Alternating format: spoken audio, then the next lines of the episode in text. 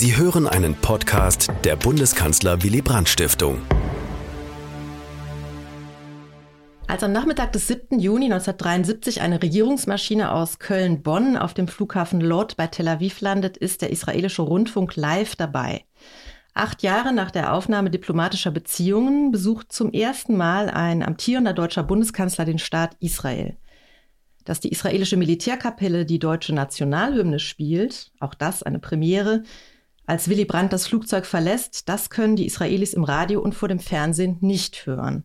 Denn aus Rücksicht auf die Überlebenden der Shoah schalten die Sender kurz den Ton ab. Premierministerin Golda Meir begrüßt Brandt auf Englisch mit den Worten, Herr Bundeskanzler, Sie werden in Israel mit der Wertschätzung empfangen, die jemandem gebührt, der in der dunkelsten Zeit für die Menschheit und insbesondere für das jüdische Volk an der Seite derer gestanden hat, die gegen die Nazis kämpften. 50 Jahre sind seit diesem Tag vergangen, Anlass auf Willy Brandts vielbeachteten Staatsbesuch in Israel zurückzublicken, nach seiner damaligen Bedeutung zu fragen, ihn aber auch in die longue durée des deutsch-israelischen Verhältnisses einzuordnen. Nicht die diplomatiegeschichtlichen Details dieses Staatsbesuchs und seines komplizierten historischen Kontexts sollen im Mittelpunkt dieses Podcasts stehen, sondern vielmehr, ausgehend von den Stationen und Begegnungen Brands in Israel, einige Facetten dieses bilateralen Verhältnisses, die etwas mit der wechselseitigen Wahrnehmung von Deutschen und Israelis zu tun haben, aber auch mit Entwicklungen und Dynamiken in Israel, über die bei uns immer noch viel Halbwissen oder auch Unkenntnis herrscht. Mein Name ist Christina Meyer und mein Gesprächspartner an diesem 1. Juni 2023 in Berlin ist Ufa Waldmann, der nicht nur, wie er selbst sagt, in Israel und in Deutschland zu Hause ist, sondern der auch sehr, sehr viele Berufe und Kompetenzen in einer Person vereint. Ofer Waldmann ist promovierter Historiker und Germanist. Er ist Journalist und Autor und er ist Musiker, genauer gesagt professioneller Hornist. Er kam 1999 aus Jerusalem nach Berlin, wo er Musik studierte und in das damals gerade von Daniel Barenboim neu gegründete West Eastern Divan Orchestra aufgenommen wurde. Diese musikalische Karriere verfolgte er bis 2014 mit Engagements bei verschiedenen Häusern und Orchestern, darunter das Rundfunksinfonieorchester Berlin, die Deutsche Oper Berlin oder auch das Israel Philharmonic Orchestra. Seitdem hat er sich als Autor zahlreicher Features, Hörspiele und Kolumnen zu deutsch-israelischen Themen einen Namen gemacht, vor allem für Deutschlandradio Kultur, aber auch für andere Medien. Und er berät Organisationen und Unternehmen in allen Fragen rund um die Beziehungen zwischen Deutschland und Israel. Nach vielen Jahren in Berlin lebt er mit seiner Familie jetzt seit fünf Jahren wieder in Israel. Er pendelt aber weiterhin regelmäßig zwischen beiden Ländern hin und her. Herzlich willkommen, lieber Ufer Waldmann. Ich freue mich sehr auf unser Gespräch. Ja, vielen Dank, liebe Christina, für diese schöne Einladung. Sehr gerne. Ja, als Einstiegsfrage, ähm, über deinem Schreibtisch hängt, wie du mir erzählt hast, ein Foto von Willy Brandt. Neben einem Foto von Thomas Brasch, mit dem du dich in deiner Doktorarbeit beschäftigt hast. Warum Willy Brandt? Was verbindest du mit ihm? Was verbindet dich mit ihm? Also Willy Brandt, das hast du auch in deiner Anmoderation äh, kurz erwähnt, ist Kanzler einer deutschen Generation, die zum ersten Mal sich Fragen an die eigene Geschichte gestellt hat äh, an die Elterngeschichte, an die eben an das dunkelste Kapitel äh, in der deutschen Geschichte und äh, erst recht in der deutsch-jüdischen Geschichte. Ein erster SPD-Kanzler, äh, ein regelrechter, ja, ein regelrechter sozialer Demokrat, der die Grundwerte der ähm, der sozialen Demokratie mit dem gehörigen Pragmatismus verbinden konnte. Und wenn man auf seinen zusammen mit Egon Bar, äh, äh, verfasste Formulierung schaut, Wandel durch Annäherung, das ist ein politischer Einsatz, der damals wie heute noch seine Gültigkeit hat. Ehrlich gesagt, wenn ich jetzt auf die jetzigen Entwicklungen in Israel schaue, wir hätten auch gut ein bisschen Wandel durch Annäherung sowohl vis-à-vis -vis den Palästinensern äh, gebrauchen können, als auch innerhalb Israels. Ja, du sprichst einen interessanten Punkt an, nämlich äh, die neue Ostpolitik. Ähm, vielleicht kommen wir darauf nochmal zurück. Ja, dieser Staatsbesuch im Juni 1973 fand ja in einer sehr komplexen und für Israel ziemlich angespannten außenpolitischen Situation statt. Der Sechstagekrieg war gerade genau sechs Jahre her. Damals ähm, war die israelische Armee dem Angriff mehrerer arabischer Nachbarstaaten zuvorgekommen und hatte ja auf spektakuläre Weise Gebiete erobert und besetzt, mit denen sich das äh, von ihr kontrollierte Territorium innerhalb von wenigen Tagen verdreifachte. Seitdem strebten Ägypten und Syrien vor allem nach Revanche, nach einer Rückgabe der Sinai-Halbinsel bzw. der Golanhöhen.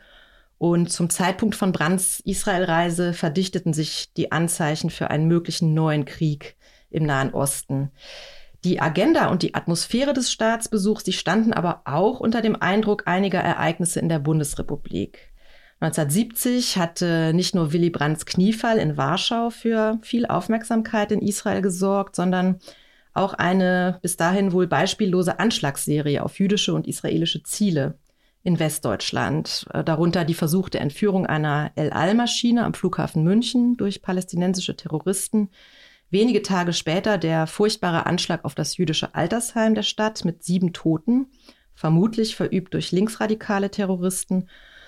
Ja, und dann im September 1972 natürlich das Attentat eines palästinensischen Terrorkommandos auf die israelische Olympiamannschaft, ebenfalls in München. In Israel herrschte nicht nur Trauer über die elf äh, ermordeten Israelis, sondern auch Empörung über das Versagen der deutschen Sicherheitsbehörden, erst recht aber über die erfolgreiche Freipressung der überlebenden Terroristen wenige Wochen nach dem Attentat. Und Brandts Staatsbesuch, der eigentlich schon längst geplant war und im Herbst 1972 hätte stattfinden sollen nach der Bundestagswahl, wurde dann noch einmal in der Folge des Olympia-Attentats verschoben. Wenn wir jetzt auf die Zeit zwischen dem Sechstagekrieg und dem Yom Kippur-Krieg schauen, die frühen, äh, die späten 60er und die frühen 70er Jahre, welches Bild würdest du von der israelischen Gesellschaft dieser Zeit zeichnen? Ich glaube, das wichtigste Wort, was man gebrauchen könnte, um Israel damals zu beschreiben, ist äh, Hybris. Hybris nach außen, nach dem Sieg, den du gerade genannt hast, im Sechstagekrieg, ein Krieg, in dem äh, übrigens auch ganz persönlich, in dem mein Vater beteiligt war, in Jerusalem. Eine Hybris, dass die benachbarten Staaten, äh, vor allem Ägypten und Syrien, eigentlich äh, niemals wieder gegen Israel es wagen würden, also gegen Israel ähm, ins Feld zu, zu ziehen, in den Krieg zu ziehen. Aber auch innenpolitisch, innengesellschaftlich eine Hybris, einer alten Regierungspartei, Mapai, die Sozi eigentlich die Sozialdemokratische Partei Israels, die es aber nicht geschafft hat, auf die Veränderungen innerhalb Israels äh, zu reagieren. Das war noch eine sehr europäisch geprägte Partei, eine sehr aschkenasische, also spricht von europäischen Juden geprägte Partei, die es aber nicht geschafft hat, die Mizrachim, also die orientalischen Juden, die bis dahin schon eine beträchtliche äh, äh, Größe innerhalb der israelischen Gesellschaft äh, gebildet haben, sie mit einzubeziehen in die israelische Erzählung, in, die, in das israelische Narrativ und vielleicht ein neues israelisches Narrativ ähm, aufzuschreiben. Und ich schlage immer wieder den Bogen zu heute. Also wir sehen in dieser Zeit diese innenpolitische und außenpolitische Hybris. Wir werden auch sehen andere Entwicklungen in den 70ern. Da finden wir die Keime der Krisen, die wir jetzt in, in, Israel, in Israel sehen, die zum größten Teil ein Resultat dieser Hybris sind. Und zu dieser Zeit, ähm, in Deutschland ja die 68er Zeit, ähm, war ja auch in Israel sozusagen die erste oder besser gesagt die zweite Generation ähm, dabei, erwachsen zu werden. Also die Generation, die ähm, nach der Staatsgründung oder kurz davor bereits in Israel geboren worden war. Wie prägte denn diese zweite Generation die, die gesellschaftliche, die politische Stimmung im Land? Das ist genau die Generation meiner Eltern. Mein Vater ist 42 geboren, meine Mutter ist 45 geboren. Äh, mein Vater kann sich noch als kleines Kind an die Gründung Israels erinnern. Der hat eine der ersten Ausweisnummer Israels, weil er direkt neben dem äh, vorläufigen Parlament gewohnt hat in, äh, in Jerusalem in der King George Street. Und ich habe ich habe irgendwann meine Mutter gefragt. Ich habe gesagt, sag mal, du warst genau im richtigen Alter von Woodstock und von diesen ganzen aufregenden Entwicklungen in der ganzen Welt. Was hast du gemacht? Nee, nee. Wir haben der zionistischen Sache gedient. Wir waren die Aufbaugeneration. Klammer auf, nicht der einzige Begriff, mit dem man sowohl Israel als auch die DDR beschreiben kann, Klammer zu. Wir waren die Aufbaugeneration Israel. Das ist eine Generation, die einerseits mit dem Abgrund der Shoah, des Holocaust im Rücken aufgewachsen ist, äh, vor allem für europäische Juden wie meine Familie und andererseits mit dem Abgrund oder mit der Gefahr, mit der Bedrohung durch die arabischen Nachbarstaaten, vor allem vor dem Sechstagekrieg. Ähm, und als solche war diese Generation ganz, also wie gesagt, in, in, in die Verwirklichung, in den Aufbau Israels investiert. Hm. Ja, wenn man da zum Vergleich in die Bundesrepublik schaut, äh, auf genau diese Zeit, dann muss man ja auch feststellen, ähm, nach dem oder im, im Laufe des Sechstagekriegs Kriegs gab es ja zunächst eine große Welle der Solidarisierung äh, in der Bundesrepublik für Israel. Dann aber äh, gab es einen Stimmungsumschwung und der hat sich vor allen Dingen bei der jungen linken Generation gezeigt, dass ähm, ja in Teilen dieser neuen Linken eben auch die Solidarisierung mit den Palästinensern begann, ähm, zunehmend Kritik an Israel geübt wurde. Es gab auch Proteste linker Studierender gegen den israelischen Botschafter, gegen den israelischen Außenminister, der Bonn 1970 besuchte. Also da hat sich ja auch etwas ähm, entwickelt mit dem Blick auf Israel, was äh, bis heute äh, nachwirkt. Darauf kommen wir vielleicht später nochmal zurück. Ja, der Regierungswechsel von 1969 und die Wahl Willy Brandts zum ersten sozialdemokratischen Bundeskanzler löste in der israelischen Politik und Öffentlichkeit damals einige Besorgnis aus. Das mag zunächst paradox erscheinen, aber ein Nazi-Gegner, ein ehemaliger Widerstandskämpfer im Kanzleramt würde, so die Befürchtung, in Israel dem jüdischen Staat mit mehr Selbstbewusstsein und weniger Schuldbewusstsein begegnen, letztlich also mit weniger moralisch begründetem Entgegenkommen und mehr realpolitischem Pragmatismus als die CDU-Kanzler vor ihm. Und diese Befürchtung wurde dann auch verschiedene, durch verschiedene Äußerungen oder auch Nichtäußerungen genährt. In seiner berühmten Regierungserklärung vom Oktober 69, das Mehr Demokratiewagen, ging Brandt nicht auf Israel und auf die besondere moralische Verpflichtung der Bundesrepublik ein. Und einige seiner Kabinettsmitglieder, vor allem Egon Bahr und Walter Scheel von der FDP, betonten gegenüber israelischen Verhandlungspartnern sehr gerne, sehr selbstbewusst, dass ihre Regierung frei von NS-Belastungen sei, was so nicht stimmte, muss man sagen. Und dass, wie Scheel es formulierte, an der Beziehung zu Israel nichts Besonderes sei. Und auch Brandt selbst sprach 1969 von einer Politik ohne Komplexe oder Erpressungen gegenüber Israel. Ja, also Brandts Vergangenheit als linker Nazi-Gegner galt in Israel einerseits als moralisches Asset sozusagen, als Ausweis von Glaubwürdigkeit, gab andererseits aber Anlass zu der Sorge, dass die neue Regierung sich von der historischen Verantwortung gegenüber dem jüdischen Staat lösen würde. Wie siehst du dieses Paradoxon oder auch scheinbare Paradoxon. Wie blickte denn die israelische Gesellschaft damals auf die Entwicklung in Westdeutschland? Also erstmal muss man sagen, die israelische Außenpolitik war und bleibt immer äußerst pragmatisch. Ähm, dass ein inspirierender Politiker wie Willy Brandt mit Argwohn, mit Sorge äh, betrachtet wurde, weil es sein könnte, dass er, weil er eben äh, NS-Gegner war, äh, dass er deshalb hm, vielleicht nicht äh, ganz auf der Seite Israel stehen würde wie ein äh, CDU-Kanzler, der Globke noch in seinem Kanzleramt hatte, also ein, äh, ein und mit Globke eine Person in, in, im Kanzleramt, im CDU geführten Kanzleramt hatte, der unter anderem äh, für die Auslegung der Nürnberger Rassengesetze verantwortlich war. Also, dass man da die Sorge hatte, zeigt, und wie gesagt, das ist, das ist ein Zug der israelischen Außenpolitik bis heute. Äh, nochmal schlage ich den, Boden zu, äh, den, den Bogen zu heute. Wir haben äh, heute mit äh, Viktor Orban, einen der engsten Freunde der israelischen Regierung, ein nationalistischer Antisemit. Und trotzdem wird er als Freund Israels betrachtet. Äh, also wir sehen, das hat damals nicht angefangen und das dauert bis heute an. Ähm, und also man muss auch sagen, nochmal, die, die israelische Gesellschaft von, von damals, und ich glaube, äh, das ist eine Entwicklung, die man, die man vielleicht gerne äh, außer Acht lässt, wenn man auf die heutigen Beziehungen zwischen Deutschland und Israel schaut. Die Shoah war allgegenwärtig in Israel.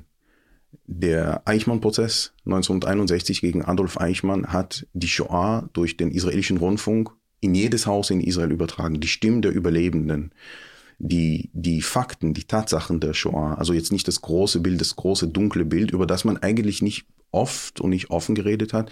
Das war ab dem Eich, seit dem Eichmann-Prozess 61 allgegenwärtig. Das ist der Hintergrund für die, vielleicht für die Sorge, äh, für diesen etwas ähm, furchtvollen Blick nach Deutschland äh, nach 69, nach der Wahl von Willy Brandt. Hm.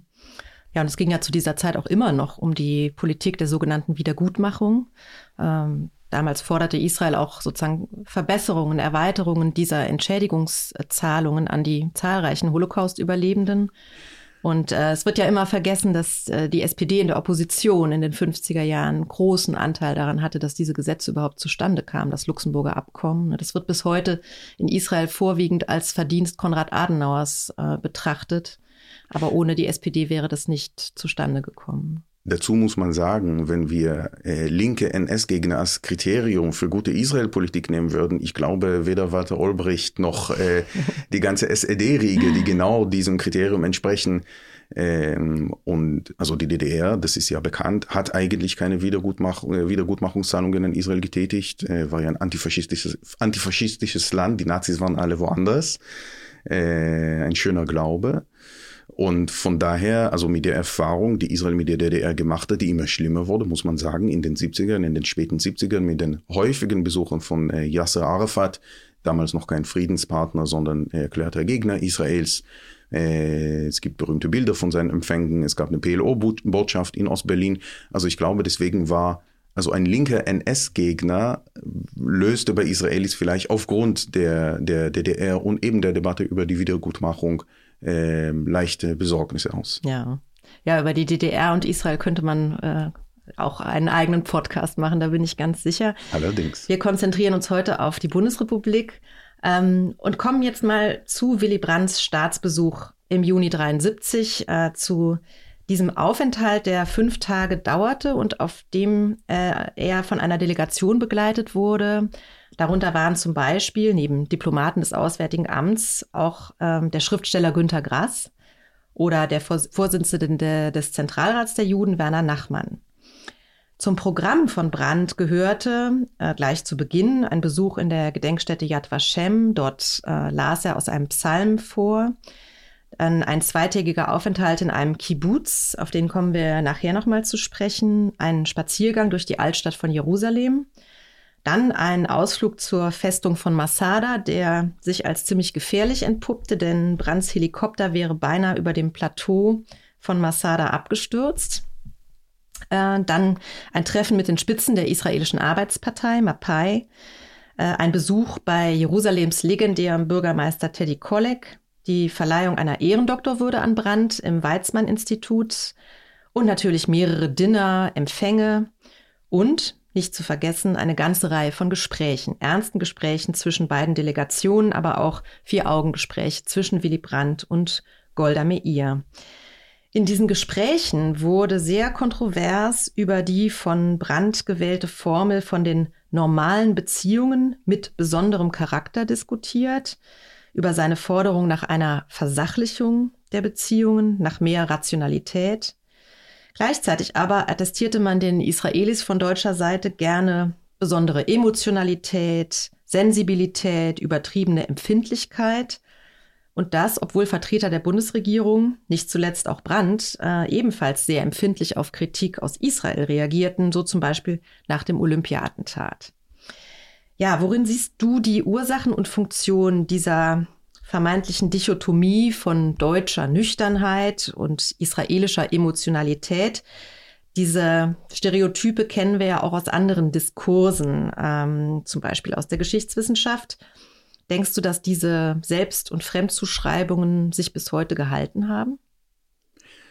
Also erstmal muss man, obwohl es selbstverständlich ist, muss man sagen, das ist absurd, dass die Täter, es sind nicht mal die Enkel der Täter, sondern wirklich zum Teil die Täter selber noch behaupten, ja, die Opfer seien zu emotional und deswegen äh, könne man mit denen ähm, kein, kein äh, Gespräch darüber führen, wie du es äh, kurz angedeutet hast, äh, in dem, im Rahmen des Historikerstreits in den 80ern in der BRD, in dem Briefwechsel zwischen ähm, Scholl Friedländer und Martin Borchardt, wo ebenfalls Scholl Friedländer einem der wichtigsten Historiker der NS-Zeit und der deutsch-jüdischen Geschichte unterstellt wurde, er sei zu emotional und deswegen könne man mit ihm eigentlich darüber kein, kein Gespräch führen ich würde fast sagen, überraschenderweise, ja, der Diskurs hält bis heute an, aber unter, unter verkehrten oder umgekehrten Zeichen. Also heute als, äh, du hast mich so vorgestellt, als jüdischer Israeli, der aus Israel kommt, aber der schon äh, äh, häufig äh, auch in deutschen Diskussionen involviert ist. In Israel kann man viel freier und viel sachlicher heutzutage sowohl über die deutsch-jüdische Geschichte sprechen, als auch über die, den jetzigen Zustand der deutsch-israelischen Beziehungen. In Deutschland ist es wesentlich schwieriger. Also ich würde fast umgekehrt sagen, heutzutage ist es so, dass das Verhältnis zu Israel und das Verhältnis zur deutsch-jüdischen Geschichte so identitätsstiftend für die Bundesrepublik sind, also für die, für die jetzigen Diskurse, die wir sehen, von Dokumento bis äh, Weltoffenheit, Nemil Hassan äh, und so weiter und so fort, dass man hier eigentlich keine Diskussionen mehr führen kann. Das, also da wird das Thema regelrecht verwendet, um, um zum Beispiel zu, zu sagen, die Deutschen haben eine Vergangenheitsaufarbeitung durchgemacht. Das unterscheidet sie zum Beispiel von Deutschen mit Migrationshintergrund. Das unterscheidet sie übrigens nochmal von ehemaligen Bürgern und Bürgern der, also von Bürgern Bürgern der ehemaligen DDR. Das wird quasi als moralisches äh, Achievement ähm, äh, herangeführt, was natürlich sehr emotional ist eben identitätsstiftend, aber eine sachliche Diskussion, also eine deutsch geführte sachliche Diskussion über Israel kann man eigentlich nur unter deutschen Vertreterinnen und Vertretern in Israel führen, aber nicht hier. Und dieses deutsche Gespräch über Israel äh, handelt ja letztlich mehr von den Deutschen selbst als von den Israelis. Absolut. Äh, da komme ich gleich gerne nochmal drauf zurück. Ja, gucken wir nochmal zurück äh, ins Jahr 1973. Eine sehr interessante Episode dieses Staatsbesuchs, so finde ich, ist ähm, dass Willy Brandt auf Einladung von Yigal Allon, dem damals stellvertretenden Premierminister, zu Gast im Kibbutz Ginosar am See Genezareth war. Äh, er hat dort auch die Nacht im Gästehaus verbracht. Er nahm im Essenssaal am Schabbat-Dinner teil und unternahm am nächsten Morgen mit Alon einen Bootsausflug zum Angeln auf dem See. Angeln zählte zu Willy Brandts Hobbys, muss man erwähnen. Und von diesem Besuch gibt es sehr schöne Fotos, die den Eindruck von einer doch sehr freundschaftlichen, gelösten Atmosphäre vermitteln. Und die Partei von äh, Yigal Alon und Golda Meir, wir haben sie schon erwähnt, die israelische Arbeitspartei, empfing Brandt auch zu einem Gespräch in ihrer Zentrale in Beit Berl. Wenn man überhaupt von Wohlfühlmomenten bei einem solchen Staatsbesuch sprechen kann, dann hat Brandt sie vermutlich am ehesten in diesen Situationen im Kreis seiner israelischen Genossinnen und Genossen erlebt. Und das Verhältnis zwischen der SPD und der Schwesterpartei in Israel war zu dieser Zeit doch recht gut. Seit den 60er Jahren gab es zahlreiche Delegationsreisen hin und her und Kooperationen. Und das war, finde ich, doch sehr bemerkenswert, wenn man etwa an die unmittelbare Nachkriegszeit denkt. Denn da hatte sich Golda Meir noch geweigert, dem SPD-Vorsitzenden Kurt Schumacher bei einem Kongress der Sozialistischen Internationale die Hand zu schütteln. Bei Brands Abreise aus Israel sprach sie 1973 dann sogar von Freundschaft und sie stimmte auch einem Gegenbesuch in Bonn zu, obwohl sie für die Aussage bekannt war, dass sie niemals deutschen Boden betreten wolle. Zu diesem Gegenbesuch kam es dann nicht mehr, weil sie ja zurücktrat. Aber ich möchte dich ein bisschen fragen nach der Entwicklung der israelischen Linken. Du hast bereits erwähnt, die Arbeitspartei Mapai, heute heißt sie Avoda, äh, war für Jahrzehnte die dominierende äh, Partei in Israel. Ähm, und das sieht heute ganz, ganz anders aus. Deswegen die Frage, wie hat sich diese Linke in Israel seit den 70er Jahren entwickelt? Äh, und wie hat aber auch diese Zeit dieser Dominanz dieser Partei den Blick der Deutschen und vor allem der linken Deutschen, des sozialdemokratischen Lagers, sage ich jetzt mal, auf Israel geprägt. War das vielleicht ein zu verengter, zu einseitiger Blick auf das Land durch diese Brille der Sozialdemokratie? Ja, also es sind tatsächlich zwei, zwei Fragen. Also erstmal auf die, auf die erste Frage eingehend. Was ist links in Israel? Ja, was ist links in Israel? Das ist so schwierig, weil in Israel verlaufen die politischen Grenzen nicht entlang gesellschaftspolitischer, sozioökonomischer Argumentationen, sondern äh, in Anbetracht der Frage, was macht man die, mit, mit den Palästinensern? Wie steht man zur friedlichen Lösung, zum Beispiel zur Zwei-Staaten-Lösung und so weiter und so fort? So hat man Kräfte in der, in der auf der linken Seite der politischen Karte in Israel, die absolut neoliberal sind und man hat Kräfte auf der rechten Seite, die eigentlich sozialistisch sind. Also das ist ein bisschen die Verzerrung der, der israelischen, der politischen Landschaft, weil es ist, es war damals so und äh, das führte auch unter anderem dazu, wie du richtig sagst, heute ist die Avoda, ich glaube, sie haben sechs Sitze oder fünf Sitze im Parlament, irgend sowas. Äh, also das äh, vier Sitze äh, ist eine der kleinsten Parteien, der kleinsten Fraktionen im, im Parlament. Hängen immer noch groß das Bild von Yitzhak Rabin natürlich bei jeder Sitzung, aber das ist eigentlich äh, ja ein bisschen, wie soll man sagen, äh, bekümmerlich. Also wie, ja, das ist keine Regierungspartei mehr, weil die israelischen Linken, die werden aufgerieben. Einerseits zwischen diesem Sicherheitsdiskurs. Israel befindet sich nun mal in einer schwierigen Nachbarschaft.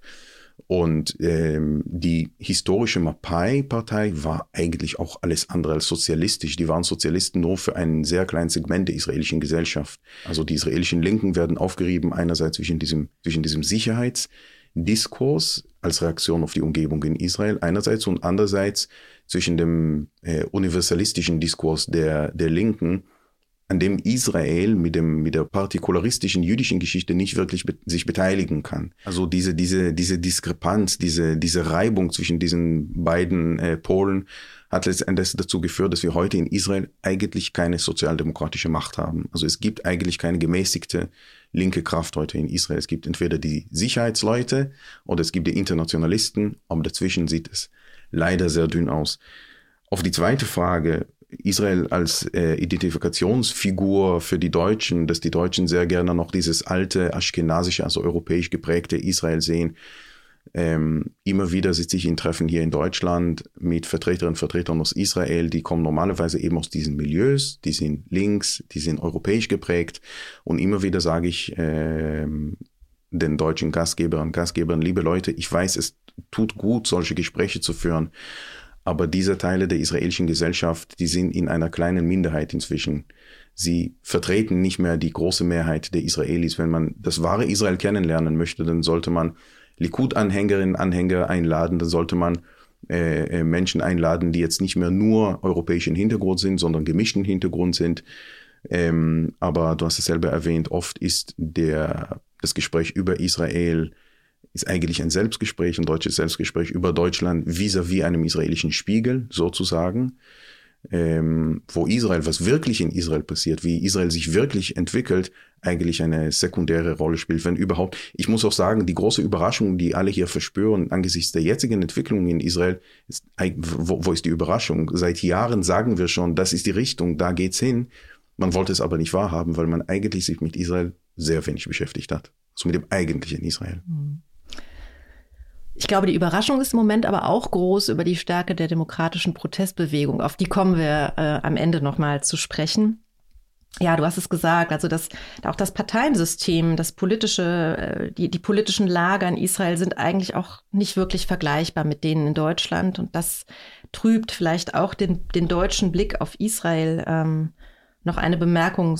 Links ist ja inzwischen jedenfalls im rechten, im großen rechten Lager in Israel zu einem Schimpfwort geworden. Äh, das äh, sagt auch schon einiges aus. Ja, links ist Synonym für äh, Verräter. Ja, genau. Ja, noch zwei Beobachtungen zu diesem, wie ich ja gesagt habe, verengten deutschen Blick auf Israel. Diese Beobachtungen zielen in eine ähnliche Richtung.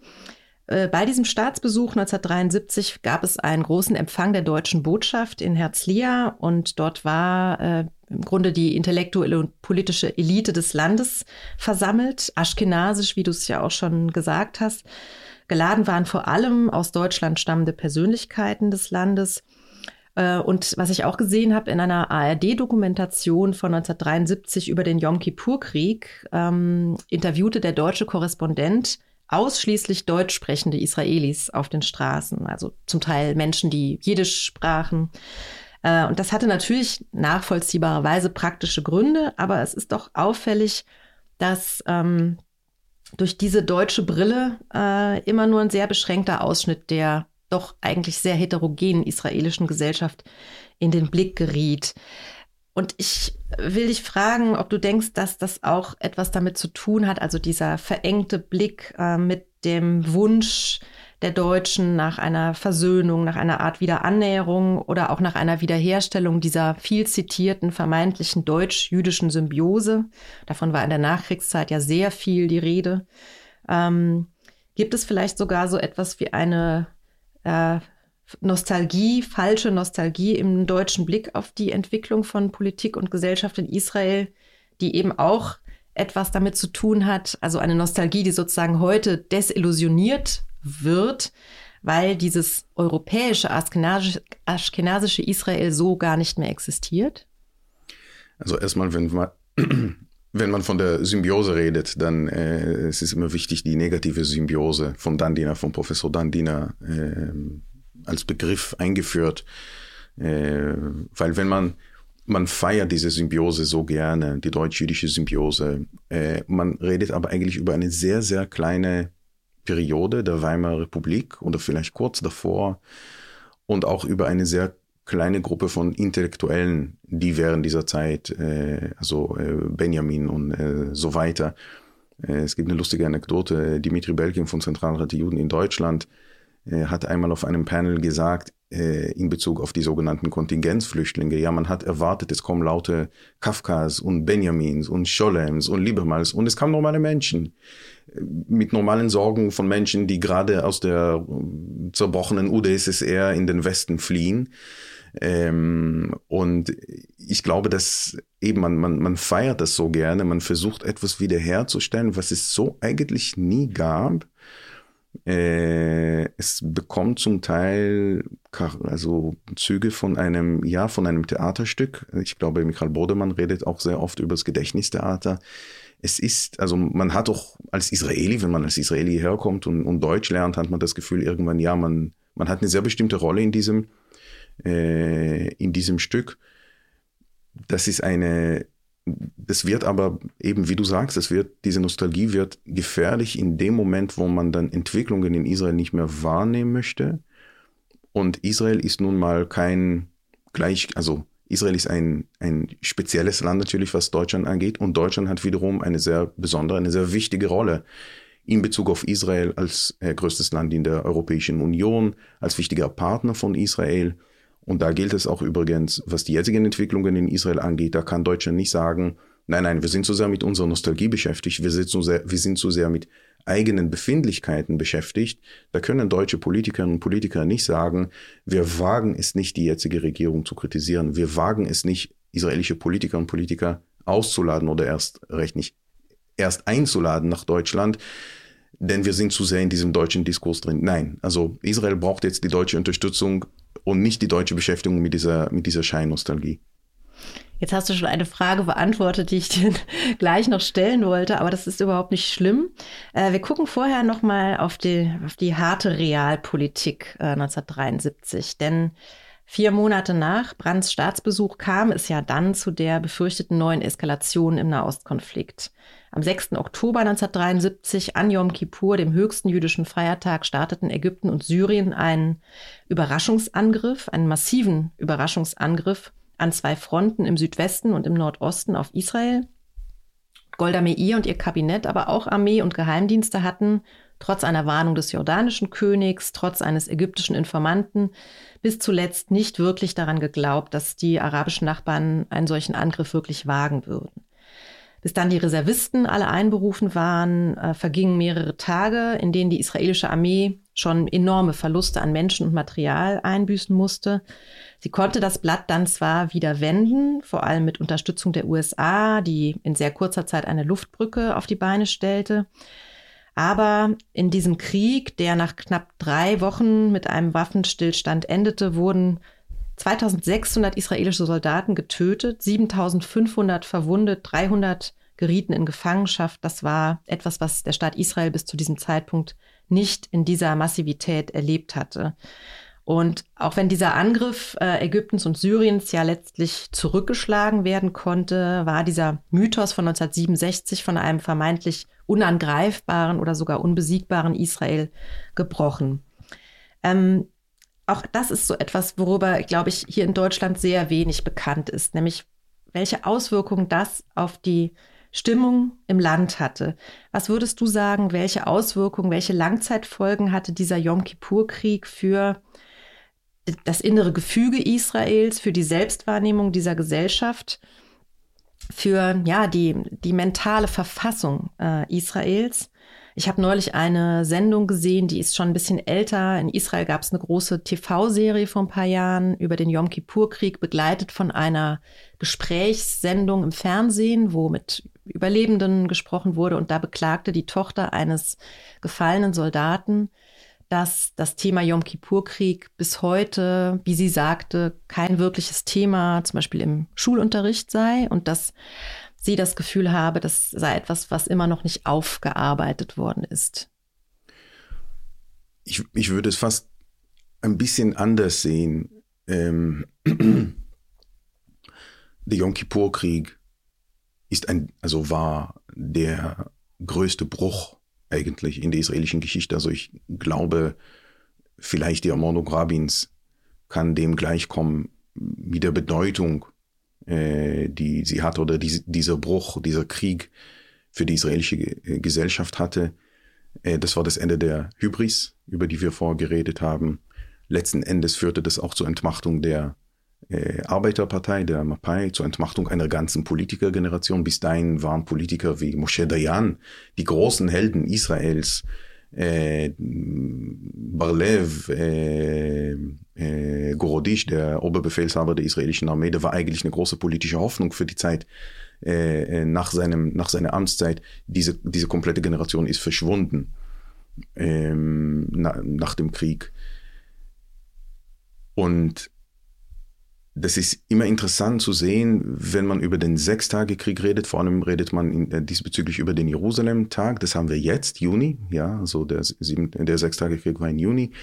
Ähm, ein Moment äh, nochmal nationalistischer Hybris, würde man sagen. Man feiert nochmal, man, man zieht mit vielen Fahnen durch die Jerusalemer Altstadt. Vor allem Siedler machen das. Also das ist für sie äh, der Anfang der Erlösung, äh, der Sechstagekrieg, die Eroberung äh, des Jerusalemer Altstadts und des Tempelbergs. Yom Kippur-Krieg aber ist, ist der Bruch der israelischen Gesellschaft, äh, der Bruch eines gesellschaftlichen Vertrags zwischen Regierung und Bevölkerung, weil die Regierung so unter dieser Hybris gelitten hat, weil die Armee so unter dieser Hybris gelitten hat, dass sie die ganzen Warnungen nicht haben sehen wollen und äh, wie du, also wie du äh, angedeutet hast, tatsächlich, also der Yom Kippur-Krieg war 73, 77 wird die Arbeiterpartei zum ersten Mal in der israelischen Geschichte abgewählt. Die Likud, also die nationalliberale Partei, kommt an die Macht mit Begin, äh, mit unterschiedlichen Folgen für Israel und für die Gesellschaft. Vielleicht äh, kommen wir noch dazu. Ähm, und diese, diese Fernsehserie, die du erwähnt hast, die hat, also ganz Israel saß vor dem, vor dem Fernsehapparat und hat es hat es äh, verfolgt, weil zum ersten Mal, ja, man sieht die israelischen Soldaten in ihrer ganzen Verwundbarkeit, also diese, diese unbegreiflichen Zahlen von Toten und Verwundeten, äh, von Menschen, die in Gefangenschaft geraten sind und fürchterlich behandelt worden sind, sowohl in Syrien als auch in Ägypten.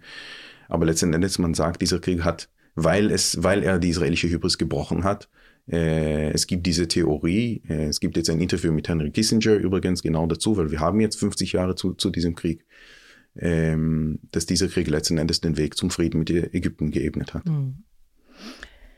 Ja, wir haben es schon angesprochen. Ähm, für die Arbeitspartei bedeutete das das Anfang vom Ende so ein bisschen, ist überspitzt formuliert, aber jedenfalls diese Regierung von Golda Meir, äh, also sie trat zurück ähm, im Frühjahr 1974. Es hatte ja, es gab ja dann auch Ermittlungen, tatsächlich offizielle Ermittlungen über das ja, Versagen der Regierung im Umgang mit dem Krieg.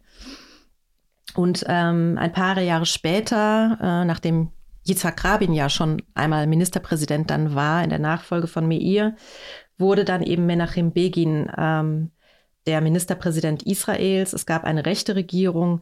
Wir können jetzt da nicht in die Details gehen. Da gab es ja auch große Konflikte mit der Bundesregierung. Also Helmut Schmidt ist nicht in seiner Amtszeit nach Israel gereist, hatte äh, massive Konflikte mit Begin.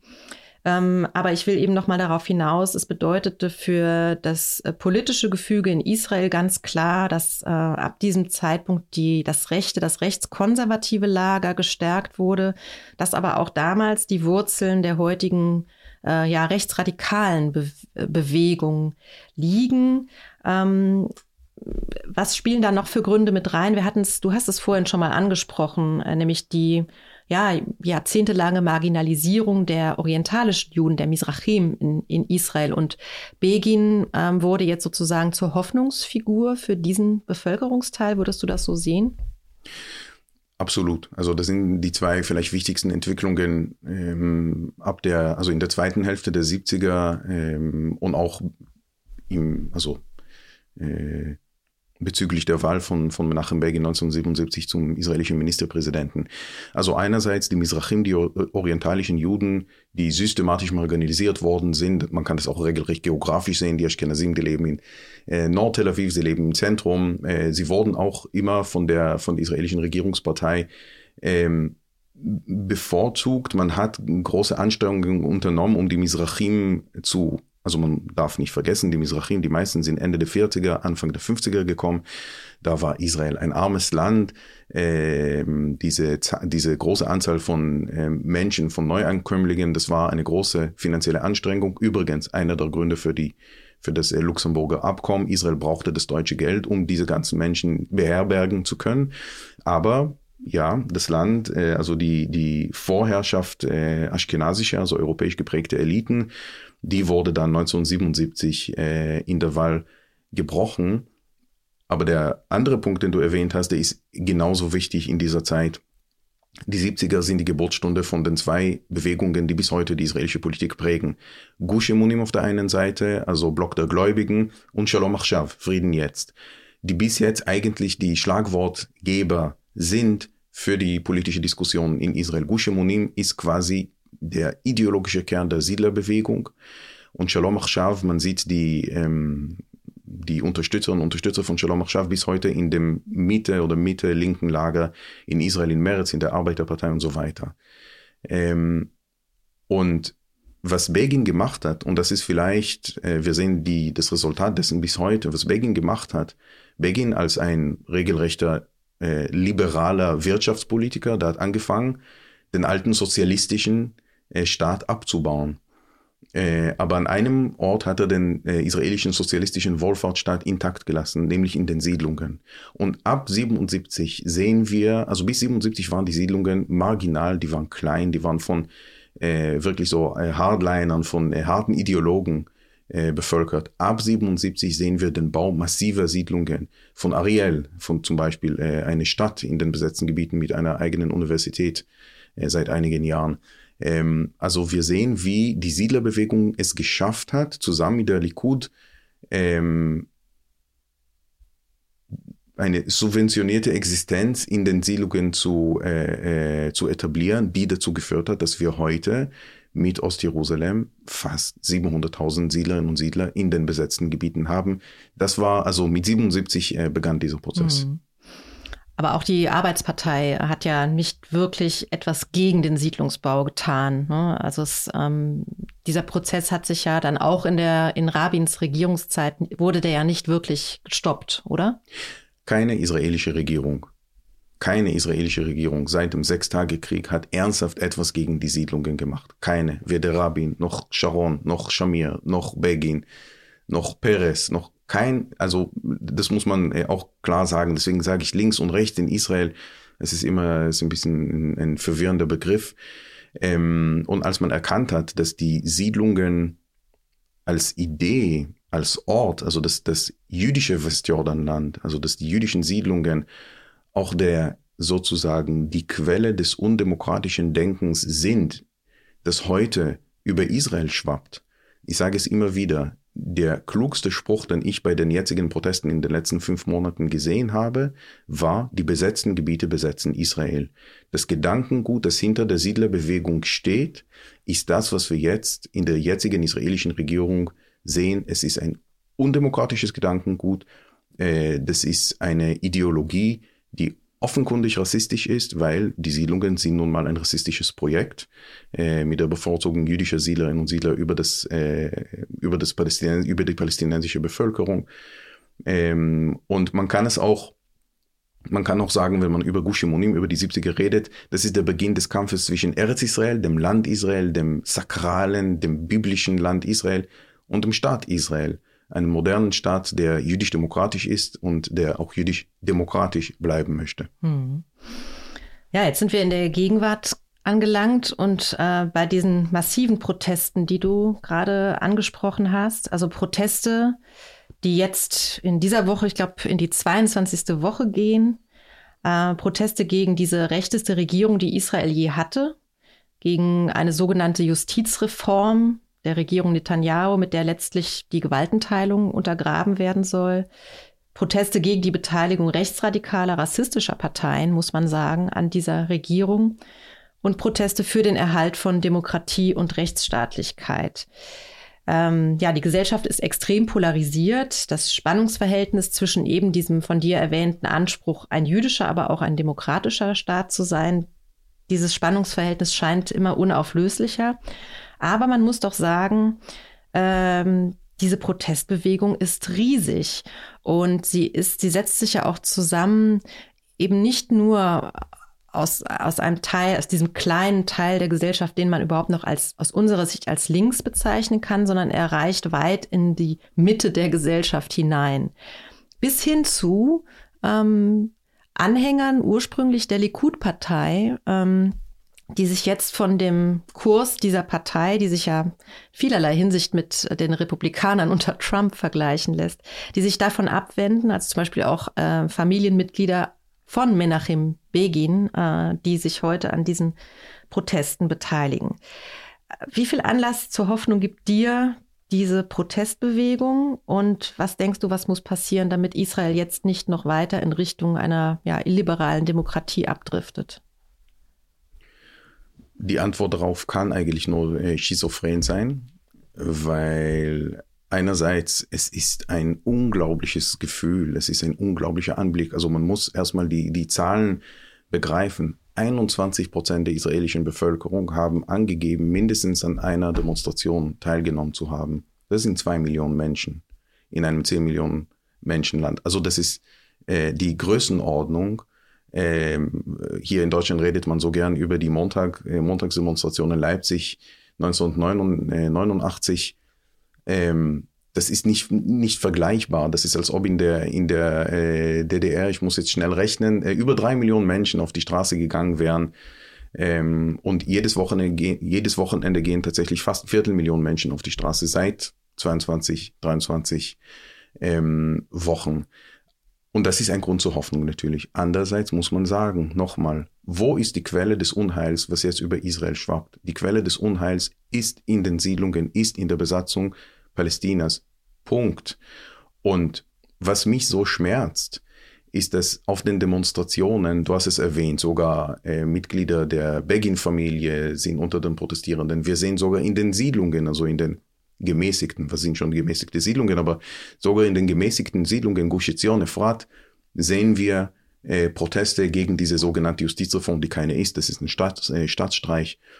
Ähm, und das lässt einerseits einen hoffen, dass das dass Israels Demokratie doch gerettet wird. Aber wenn die Menschen nach Demokratie rufen, Demokratie für wen? Also sehen wir uns zurück in die alte Ordnung der 90er.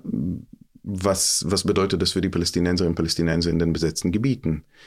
Ähm, und das wäre, also selbst mit der Etappensieg, äh, der jetzige Etappensieg, dass die Justizreform zumindest jetzt kurz äh, pausiert wegen der Gespräche im Haus des Präsidenten in Israel.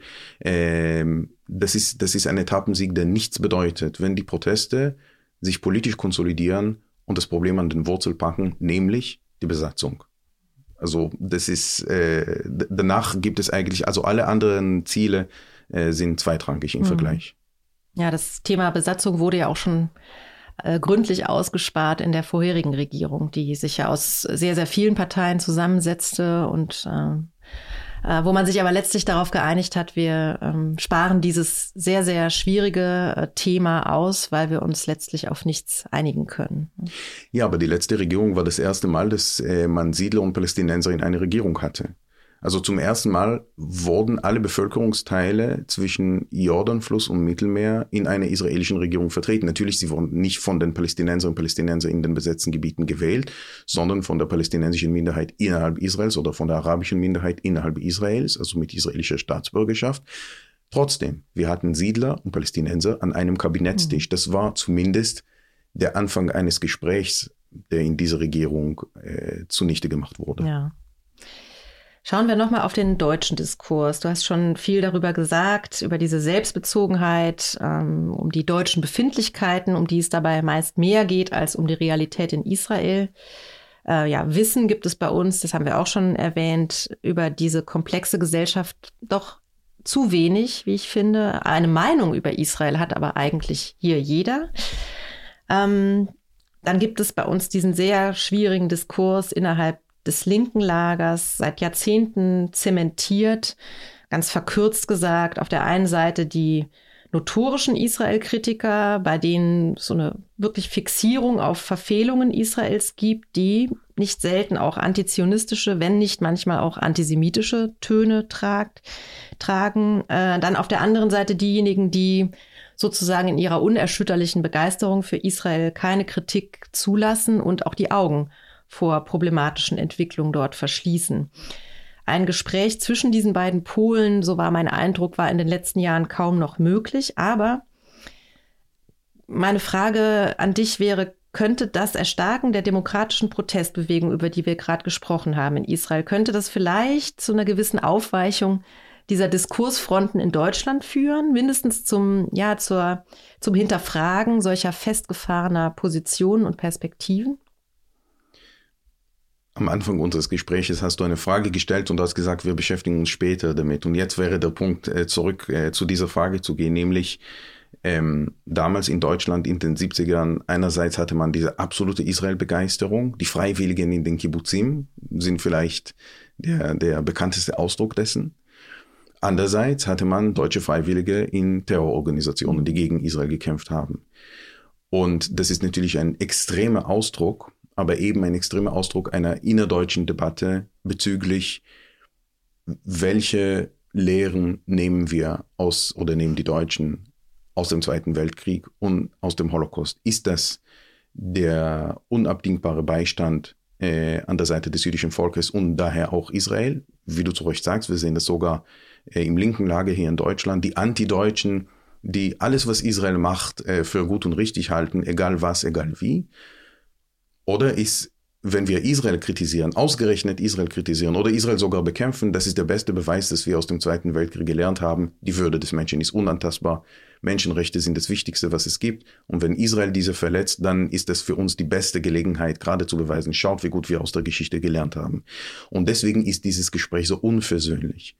Aber ich bin ganz bei dir. Ich glaube, dass die jetzigen Proteste in Israel diesem israelischen Spiegel sozusagen, um nochmal zu diesem Bild des Spiegels zurückzukehren, den israelischen, dem israelischen Spiegel einen Sprung geben.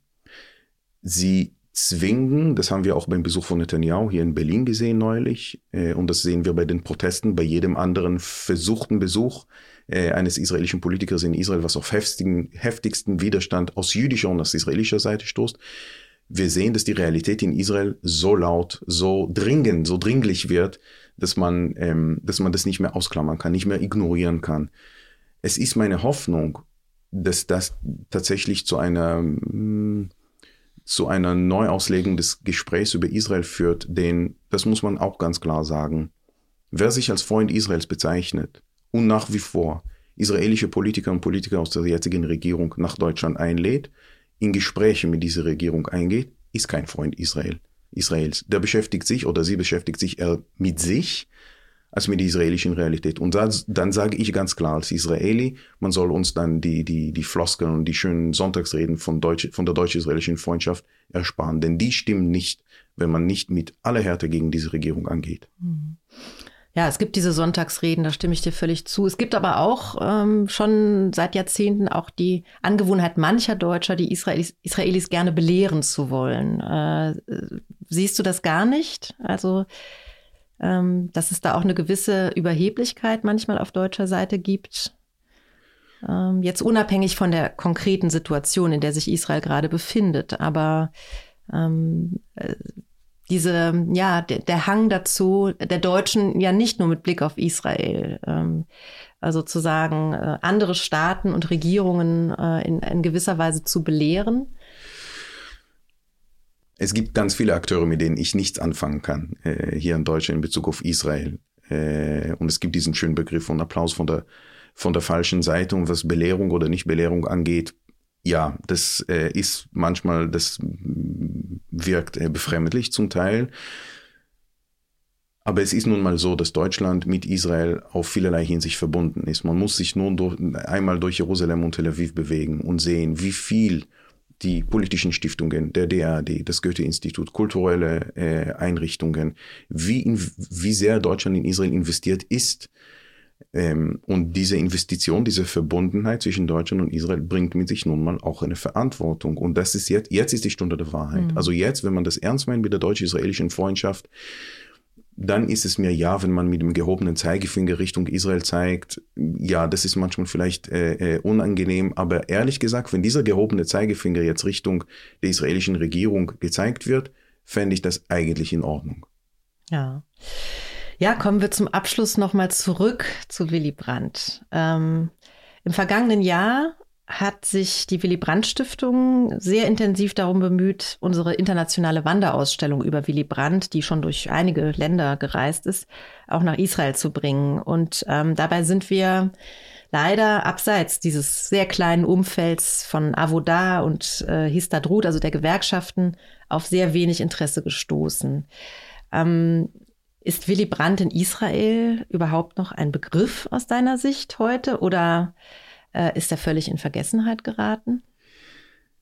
Ich befürchte, also tatsächlich eher in Vergessenheit geraten, wenn man, wenn man überhaupt wusste, wer, wer das ist. Ja, so die Israelis, was äh, Auslandbeziehungen, Außenpolitik angeht, Israel ist generell eher auf die USA konzentriert, weniger auf Deutschland. Äh, und das ist genauso wie umgekehrt. Ne? Man redet so gerne über Deutschland, aber letzten Endes, man kennt sich mit Deutschland äh, nicht so richtig aus, auch mit den Entwicklungen der deutschen Gesellschaft in Bezug auf Migration, Vielfalt und so weiter. Äh, bis auf die Israelis, die hier sind, ist genauso wie umgekehrt. Die Deutschen, die in Israel sind, kennen Israel bestens. Äh, schade, dass ihre Stimme dann in den Debatten hier nicht gehört wird. Ähm, aber ich glaube, das ist ein, ein, ein, es zeigt auf einen größeren Fehler oder ein Irrtum, dass Israel vergisst, wie wichtig Europa, wie wichtig Deutschland äh, gerade als Partner, als politischer Partner, als wertbasierter Partner, hat auch Olaf Scholz gesagt, ähm, für Israel sind. Langsam, auch vielleicht mit der immer größer werdenden Gruppe von Israelis in Deutschland, äh, kommt dieser, dieser Wandel. Der Blick richtet sich zunehmend auf Deutschland, auf das, was in Deutschland gerade passiert, eben als wichtiger Verbündeter von Israel. Das ist sicherlich, äh, man merkt, dass die äh, Beschäftigung mit Deutschland zunimmt äh, und sei es durch äh, das Anfeuern der deutschen Nationalmannschaft in den WMs, äh, die in Israel, die über Israel schwappt. Äh, aber genauso wie, dass es wichtig ist, dass Israel sich zunehmend damit beschäftigt, nochmal, es ist wichtig, dass Deutschland sich auch klarer zeigt in Israel und nicht nur von den, äh, wie heißt das im Fußball, von den Seiten, von den Rändern. Äh, ähm, äh, vom Spielfeldrand. Vom Spielfeldrand, genau, mhm. Vorschläge, Ratschläge wirft, sondern äh, auch aufs Spielfeld sich traut, mhm. ähm, um Israel in dieser, in dieser schwierigen Stunde zu, zu helfen. Ja, ich denke, wir haben jetzt sehr, sehr, sehr viele Facetten rund um diesen Staatsbesuch oder ausgehend von ihm, äh, von diesem Staatsbesuch Willy Brandt 1973 in Israel besprochen. Äh, dazu könnte man sicherlich noch viel mehr sagen und äh, mein ähm, Tipp für die Hörerinnen und Hörer wäre, sich, wer sich noch mehr mit den sehr komplizierten diplomatischen Entwicklungen rund um diesen Staatsbesuch, rund um den Yom Kippur-Krieg befassen möchte, dem kann ich eine Publikation empfehlen, die mein Kollege Wolfgang Schmidt 2014 verfasst hat als Heft 26 unserer Schriftenreihe. Die lässt sich auch online auf unserer Homepage abrufen.